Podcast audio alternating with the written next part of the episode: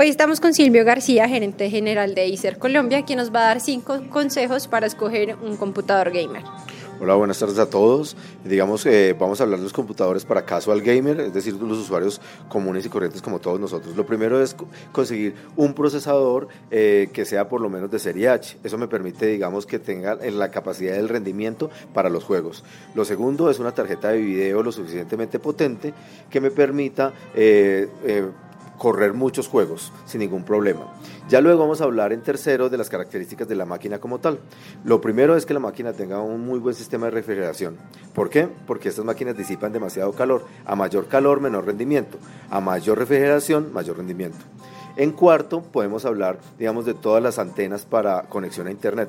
¿Por qué es importante esto? Porque yo quiero jugar en línea. Y si quiero jugar en línea, pues cualquier segundo y cualquier conexión máxima me permite un mayor desempeño de la máquina. Y por último, eh, podemos hablar de los teclados de la máquina. O sea, un teclado para que yo pueda rápidamente eh, poner, digamos, teclas eh, para, más cortos para el juego y, digamos, hacer el juego mucho más, más divertido. Todo esto, digamos, cuando vayas a conseguir una máquina gamer, pues puedes ir a los principales supermercados y las puedas conseguir en, en costos aproximadamente entre 2 millones 300 a 3 millones de pesos. Están las máquinas de casual gamer. Ya las máquinas para profesionales, pues son máquinas mucho más costosas, eh, que están en unos valores mucho más altos. Pero con estas características básicas, puedes encontrar una máquina que te permita jugar sin ningún problema.